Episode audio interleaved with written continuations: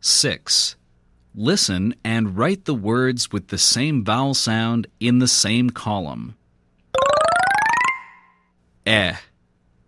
Number 1. Bell. Number 2. Bed. Number 3. Let. Number 4. Men. Number 5. Met. E. Number 1. Feed.